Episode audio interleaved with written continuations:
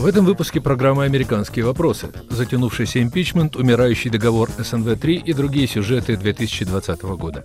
Импичмент Дональда Трампа, крах договора о запрете ракет средней и меньшей дальности, США – ведущий экспортер нефти и газа. Мы вспоминаем важные истории прошлого года, которые будут, скорее всего, иметь продолжение в нынешнем году. У микрофона в Нью-Йорке Юрий Жигалкин.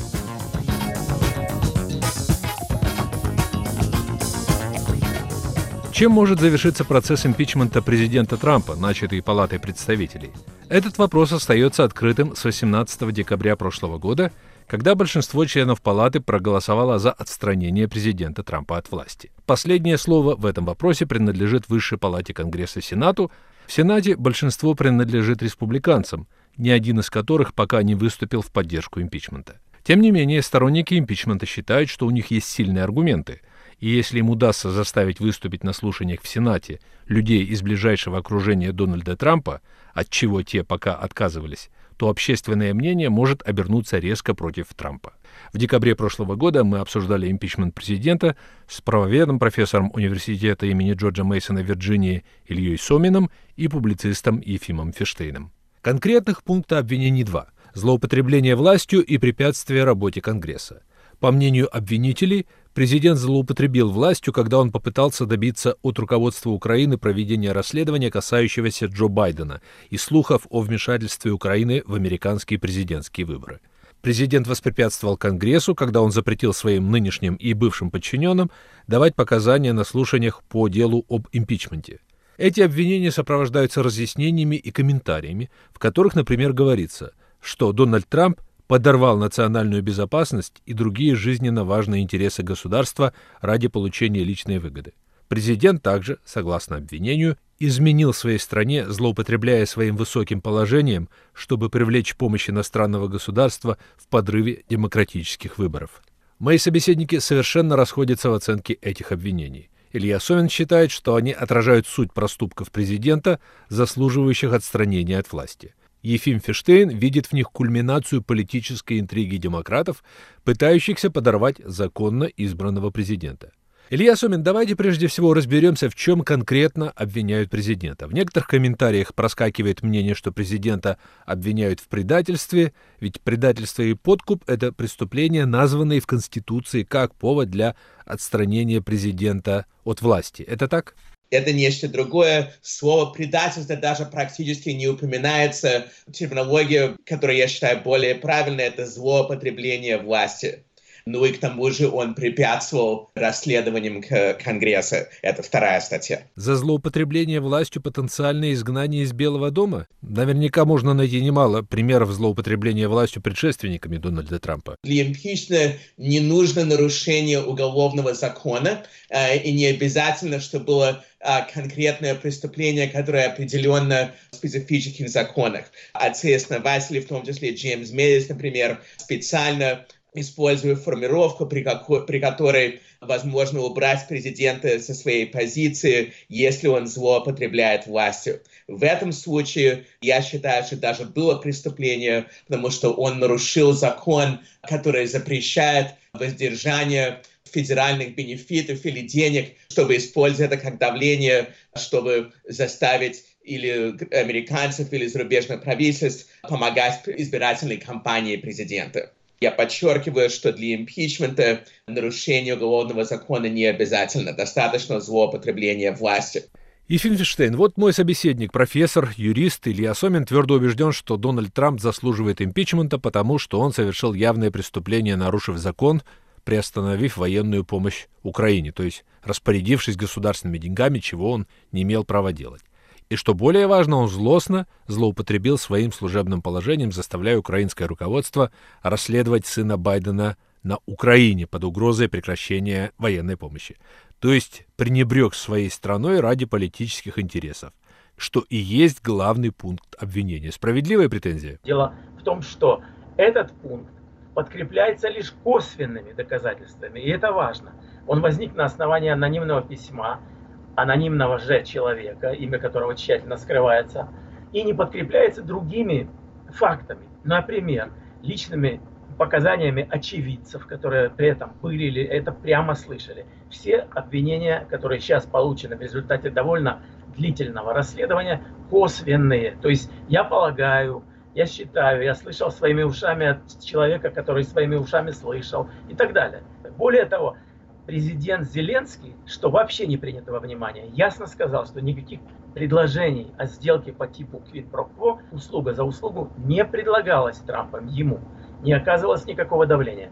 Эти слова вообще не были приняты во внимание сейчас, до настоящего момента следствия. Они, разумеется, будут приняты при последующей фазе расследования.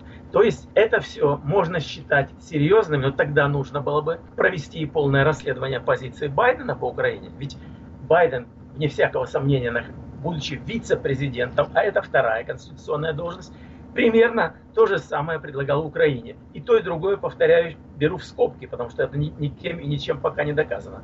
Но он хотел, чтобы Украина сняла тогда, или президент Украины снял генерального прокурора, если тот попытается начать следствие в коррупционных делах сына Байдена, Байдена-младшего. Вот это же принципиально совершенно то же самое, конституционное преступление, не доказанное ни в первом, ни в втором случае. Ну, то, что многие политики оказываются в двусмысленных ситуациях в любой стране, это не секрет. Здесь все-таки речь идет о президенте, который, как написано в обвинениях, нарушил клятву, данную при вступлении в должность. Демократы вынуждены это говорить и будут говорить, и скажут тогда, когда Сенат отвергнет их толкование. Они скажут, что это есть высшее преступление, но Сенат, руководимый республиканцами, не решился это признать. То есть мы стоим перед тупиком, и решить его по принципу «у меня такое мнение» невозможно, потому что мнения далеко разошлись и широко разошлись давным-давно у специалистов по конституционному праву.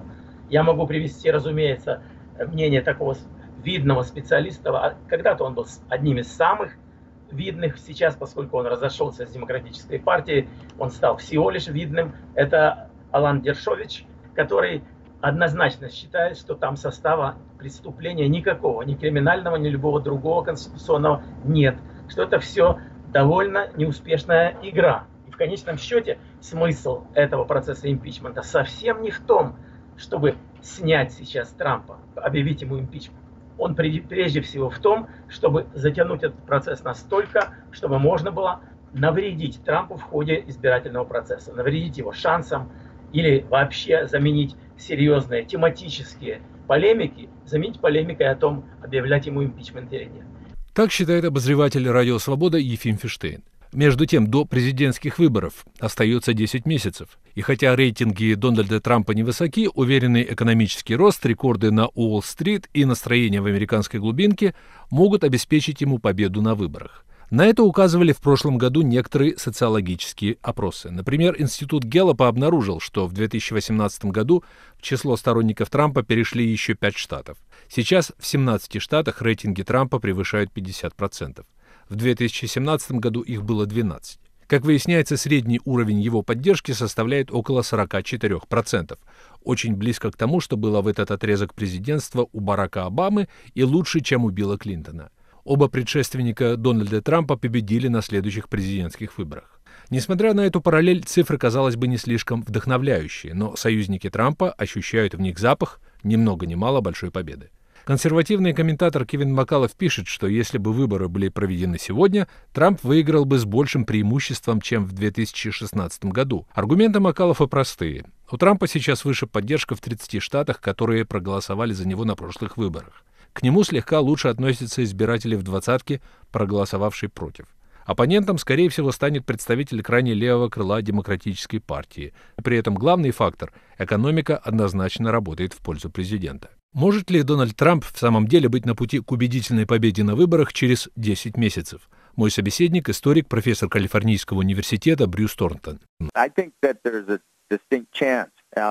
Я думаю, существует явный шанс победы Дональда Трампа на следующих президентских выборах. Можно привести несколько причин. Если рассматривать ситуацию в контексте недавней американской истории, то она очень, на мой взгляд, напоминает события 1972 и 1980 годов. В 1972 году произошло так называемое большое уничтожение демократов республиканцами, когда Ричард Никсон разгромил на президентских выборах Джорджа МакГаверна, который получил голоса выборщиков лишь от одного штата. В 80 году Рональд Рейган подавляющим преимуществом победил Джимми Картера, который, кстати, боролся за второй срок. Эти выборы объединяет главная особенность, заключающаяся в том, что им предшествовала эпоха резких перемен, которые были не по нутру, скажем так, серединной Америки. В 60-х годах антивоенное движение, свободная любовь возмутило консервативную часть населения, которую тогда называли моральным большинством. И это большинство отыгралось на Магаворне. Четыре года президентства Картера для большинства были годами стагнации, глобального отступления Америки и даже унижения в результате захвата заложников в Иране. И избиратели отказали ему от Белого дома. Как мне видится, сейчас демократы повторяют те же самые ошибки. Они заняли крайние позиции по таким вопросам, например, как поздние аборты, что позволяет республиканцам обвинять их в пособничестве убийства новорожденных. Они в полный голос говорят о социализме, термин, который всегда был токсичным в американском политическом пространстве. Возьмите новый зеленый курс, представляющий собой опасную фантазию, которая может стоить нам 36 триллионов долларов, жестокие атаки либеральных демократов на кандидатов в члены Верховного суда Брэда Каванова во время сенатских слушаний. Со всем этим тесно связаны имена нынешних кандидатов демократов в президенты. Эти позиции не поддерживаются большинством. Единственная пока альтернатива этим кандидатам в рядах демократов – бывший вице-президент Джозеф Байден, престарелый политик, белый мужчина, который вряд ли приемлем для активистов демократической партии, которым сейчас это наследие кажется чуждым. В таком контексте победа Дональда Трампа выглядит очень вероятной. Добавим к этому, что сейчас около 46% избирателей одобряют его деятельность на посту президента. Уровень близкий к уровню Барака Обамы на этом отрезке президентства. Экономисты пока не предсказывают значительного снижения экономического роста, по крайней мере, до конца 2019 года. Все это говорит в пользу победы Трампа, но если экономическая ситуация резко ухудшится, тогда будет другой разговор.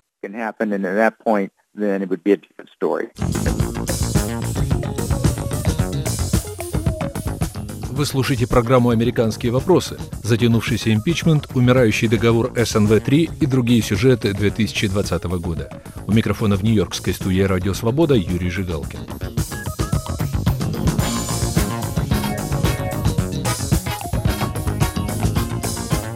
2019 году Соединенные Штаты объявили о денонсации договора о запрещении ракет меньшего и среднего радиуса действия, подписанного тремя десятилетиями раньше Рональдом Рейганом и Михаилом Горбачевым. США и их союзники по НАТО уличили Россию в создании и размещении запрещенных договором ракет. Москва отвергает обвинения, настаивая на том, что в действительности нарушителем договора являются США, и призывает продлить действие единственного остающегося в силе американо-российского ядерного соглашения СНВ-3, действие которого истекает в самом начале 2021 года. Но, как считают американские эксперты, проблема заключается в том, что в Вашингтоне Москве не верят. В августе прошлого года мы обсуждали испытания американских ракет средней дальности с Даниэлом Гуре и Михаилом Кофманом. Испытание Соединенными Штатами ракеты средней дальности, проведенное через две недели после прекращения действия договора о ракетах меньшей и средней дальности, вызвало чрезвычайную активность в Москве.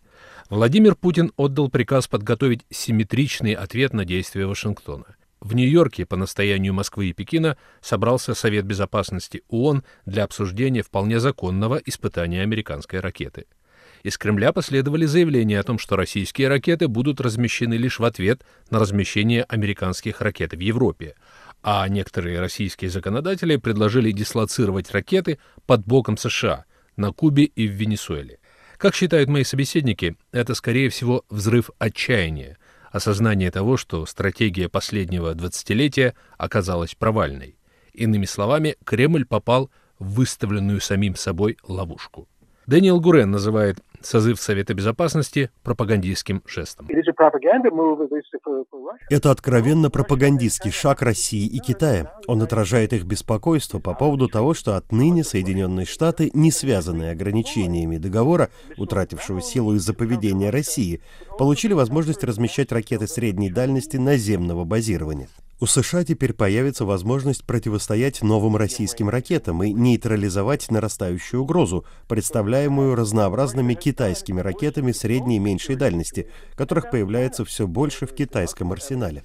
Жалобы Москвы на нарушение Соединенными Штатами договора о ракетах средней и меньшей дальности, обсуждение в Совете Безопасности ООН испытаний американской ракеты средней дальности, прошедших уже после прекращения действия этого договора, это попытка отвлечь внимание от действий России, которые стали главной причиной денонсации этого соглашения Вашингтоном. Москва не может привести ни одного факта, свидетельствующего о незаконных действиях США, в то время как Россия не только создала совершенно новые ракеты среднего радиуса действия, но разместила несколько дивизионов таких ракет.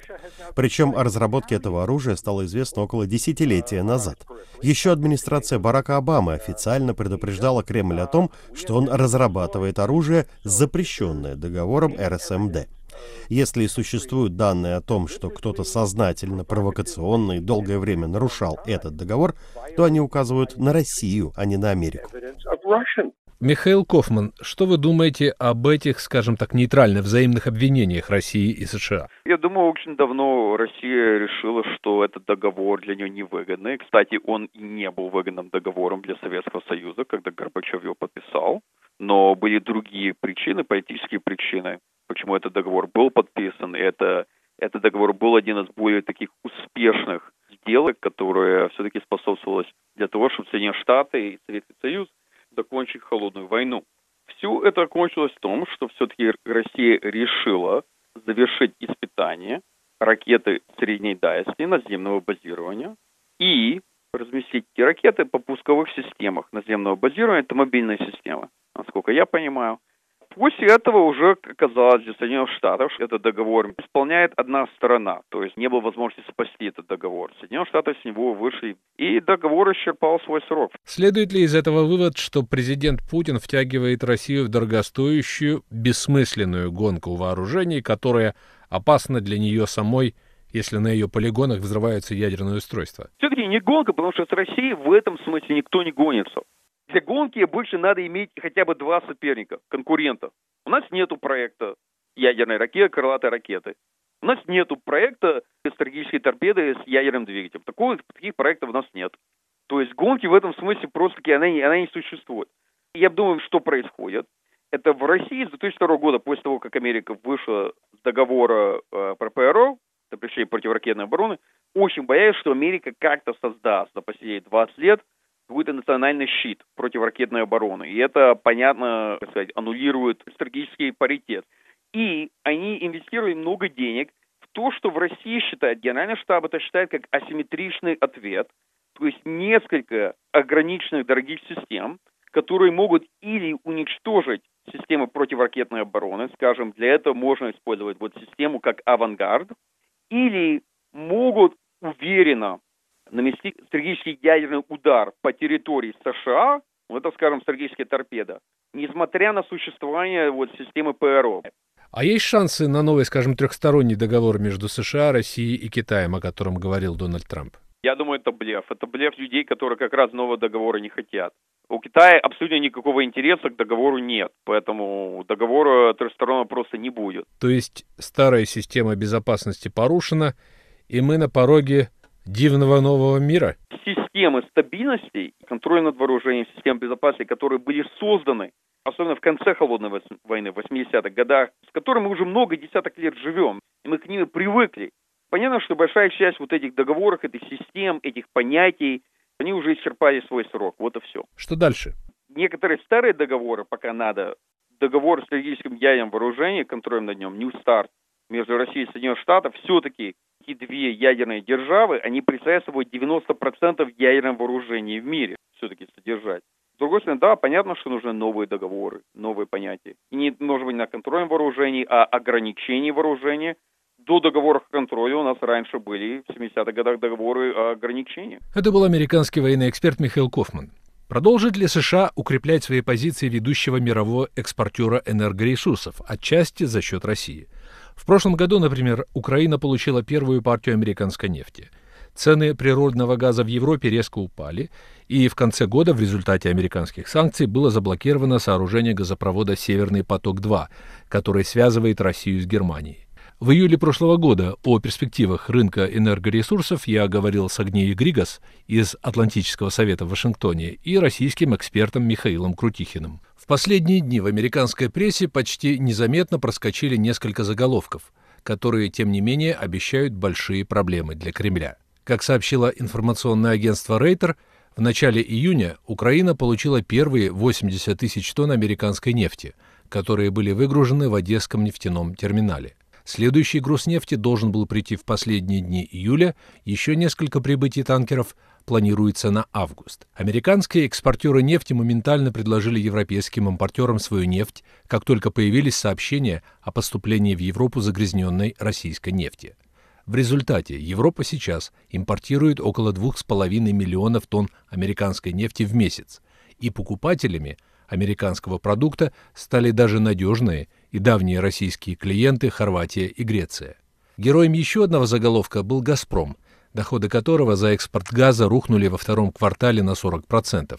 Очевидная причина была названа в заголовке несколькими днями раньше. Европа стала свидетелем самых низких за десятилетие цен газа. Около трех с половиной лет назад от газового терминала в Техасе в Бразилию отправился американский супертанкер с первой партией экспортного американского природного газа. Сегодня США стали третьим в мире экспортером сжиженного газа. Э, доктор Григас, можно сегодня сказать, что американская сланцевая революция, начало экспорта американской нефти и газа перетряхнула энергетические рынки и обеспечила падение цен энергоресурсов? Это без сомнения является фактором. С 2010 года мы стали свидетелями уникальной трансформации глобального рынка энергоресурсов, в ходе которой Соединенные Штаты превратились в энергетическую супердержаву, одного из ведущих производителей нефти, ведущего мирового производителя природного газа. Они опередили Россию. США также мировой лидер в производстве топлива и различных продуктов переработки нефти и газа. Одновременно мы видим растущий спрос на природный газ в сравнении со спросом, скажем, на нефть и уголь, что отчасти является результатом беспокойства по поводу изменения климата. Все это превращает США в ведущего игрока на мировом рынке энергоресурсов, который формируется сейчас в результате воздействия самых разных факторов. А способна ли Европа принимать этот американский газ? Терминалы по приему сжиженного газа существуют в Европе, но они в основном сосредоточены в южной и северо-западной частях Европы. Поэтому для центрально- и восточноевропейских стран, которые хотели уменьшить или избавиться от зависимости от российского природного газа, вопрос заключался в том, как получить доступ к американскому газу. В последнее время были пущены в эксплуатацию терминалы по приему сжиженного газа в Польше, Литве и в других странах Балтии, а также в Финляндии есть планы сооружения таких терминалов. Но помимо этого, в последние 20 лет Евросоюз методично создает единую систему энергоснабжения континента, которая позволит получать, скажем, американский газ любой европейской стране, подключенной к европейским трубопроводам. И нужно сказать, что американский газ уже оказывает влияние на цены природного газа в Европе. Ведь еще в начале 2000-х годов было немало прогнозов о том, что в силу роста экономики, роста потребления энергоресурсов, ресурсов США будут импортером природного газа. К 2019 году США стали третьим в мире по объемам экспортером сжиженного газа. Нет сомнений, что такой приток газа на мировые рынки оказал влияние на цены. Как в этом контексте выглядит «Северный поток-2»? Он действительно резко изменит ситуацию к выгоде Москвы или в условиях реальной конкуренции с разными поставщиками в Европе еще один российский газопровод не так много значит? На мой взгляд, «Северный поток-2» представляет собой попытку «Газпрома» сохранить свою экспортную долю на европейском рынке в среднесрочной перспективе. Помимо этого, он гарантирует особые отношения России с Германией в течение десятилетий. И это, конечно же, и политический проект, попытка удержать Германию в своей орбите. Но если говорить о долгосрочной экономической перспективе, этот газопровод не будет иметь большого значения, потому что Европа уже расширила круг поставщиков природного газа, и этот процесс будет продолжаться. Европа все больше полагается на возобновляемые источники энергии. Вполне возможно, что «Северный поток-2» замедлит этот процесс, потому что он более тесно привязывает Германию к российскому газу, предусматривает заключение длительных двусторонних контрактов, что противоречит общеевропейской стратегии формирования гибкого рынка природного газа с ценами, которые формируются реальным спросом, с инфраструктурой, рассчитанной на прием сжиженного газа. Михаил Крутихин. Ситуация вообще-то парадоксальная. В Персидском заливе взрывают и захватывают танкеры. Иран и США сбивают беспилотники. В совсем недавние времена цены нефти в такой ситуации взмыли бы в Поднебесье. Сейчас они, можно сказать, не шелохнутся и даже хорошо упали с пика последних месяцев, который был достигнут в апреле. Можно ли сказать, что главной причиной этого феномена, как говорит моя американская собеседница, стала американская сланцевая революция? Да, совершенно верно. Это одна из причин, но это самая главная причина, потому что вот сланцевая революция, начавшаяся примерно в 2011 году, она перевернула все представления о рынке, она перевернула представление о роли ОПЕК и сделала Соединенными, Соединенные Штаты ну, определяющие силы в мировой торговле нефтью. Михаил, если взглянуть на более широкую картину, США мы видим энергетическую революцию, нефтяной газовый бум, революционный рост экспорта. С российской стороны мы видим попытки манипулировать ценами нефти в связке с ОПЕК и сплошные упущенные возможности. Ни сланцевой нефти, ни сжиженного газа. Остается Россия конкурентоспособной или безнадежно отстает? Вот по нефти я сразу скажу, что по объективным причинам России суждено постепенно уходить с мирового рынка поскольку оставшаяся в России нефть в основном трудноизвлекаемая, 70% ее трудноизвлекаемой, и довольно скоро России, ну, по, по предсказаниям российского министра энергетики господина Александра Новака на заседании правительства, Россия к 1935 году потеряет до 40% своей нефтедобычи. А что касается газа, то здесь ситуация тоже немножко чувствительная для российского бюджета, поскольку рынка для расширения поставок трубопроводного газа больше нет. Очень незначительно можно увеличить эти поставки. И поэтому правительство вынуждено субсидировать проекты по развитию экспорта сжиженного природного газа и фактически ничего за него не получать, чтобы хотя бы ну, в будущем когда-то иметь возможность считать себя главным игроком на этом рынке. А перспективы нефтяной добычи в России, с вашей точки зрения, совсем плохие? Перспективы совсем плохие. Это очень реалистичный сценарий, что к 2035 году Россия потеряет 40% своей, объема своей добычи, и фактически превратиться в страну, которая нефть производит только для собственного внутреннего потребления, а не для экспорта.